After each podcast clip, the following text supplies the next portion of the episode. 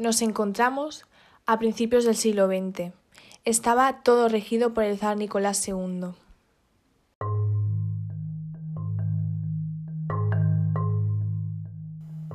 El zar estaba investido de un poder absoluto que provenía de Dios. Su régimen político del imperio era una autocracia. El zar era el gobernante del imperio. No estaban sujetos a ninguna constitución ni rendían cuentas con parlamentos.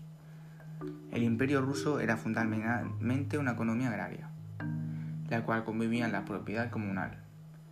Las condiciones de vida de los campesinos eran muy precarias y en algunas partes aún previvían la certidumbre, pese a su abolición por el zar Alejandro II en 1861.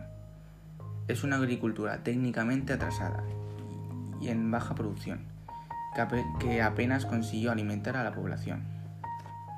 Ahora bien, desde finales del siglo XIX, el capitalismo había ido en la parte más accidental del imperio, y algunas partes como la parte de Rusia de Polonia, los Baltanes, etc., que habían iniciado un proceso de industrialización, que eso comportó la aparición de un importante continente de gente obrera industrializada.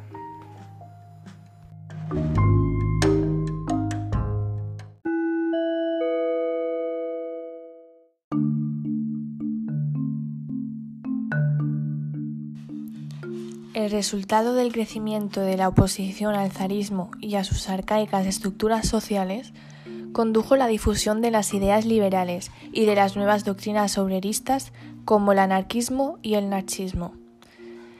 En Rusia tomaron fuerza algunos movimientos de raíz popular, conocidos como populistas.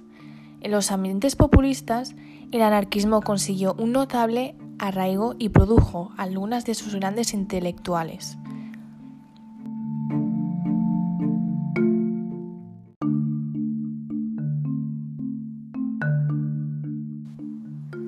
Se crearon también partidos liberales y de composición gruesa, como el Partido Democrático Constitucional y el Partido Social Revolucionario. La influencia del marxismo dio lugar a la fundación del 1898 del Partido Social Democrático ruso.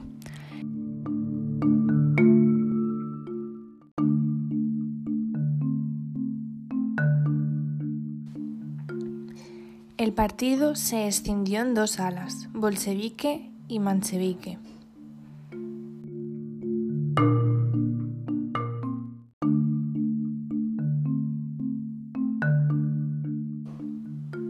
La agitación social y política aumentó como resultado de las malas condiciones de vida y del auge de la corrupción de la corte. El ejército se llamaba Domingo Sangriento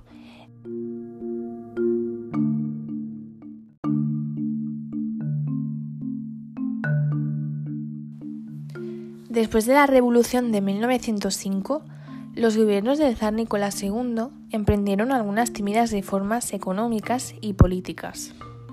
Se convocó una Duma y el ministro una reforma agraria.